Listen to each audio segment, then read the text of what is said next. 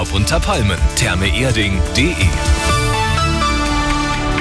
Arabella München um halb fünf, immer gut informiert, jetzt das Update. Dieses Jahr soll die Milliarde geknackt werden, das sagt Münchens Wirtschaftsreferent Clemens Baumgärtner in Bezug auf die Einnahmen im Tourismussektor.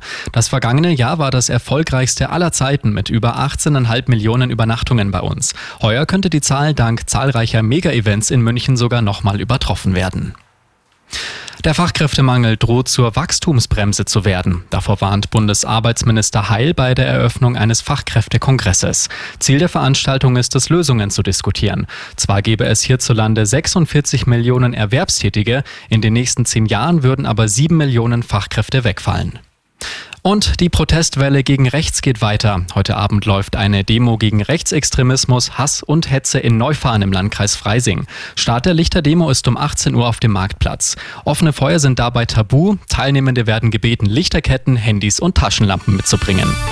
Immer gut informiert, mehr Nachrichten für München und die Region wieder um 5. Und jetzt der zuverlässige Verkehrsservice mit Andi Karg.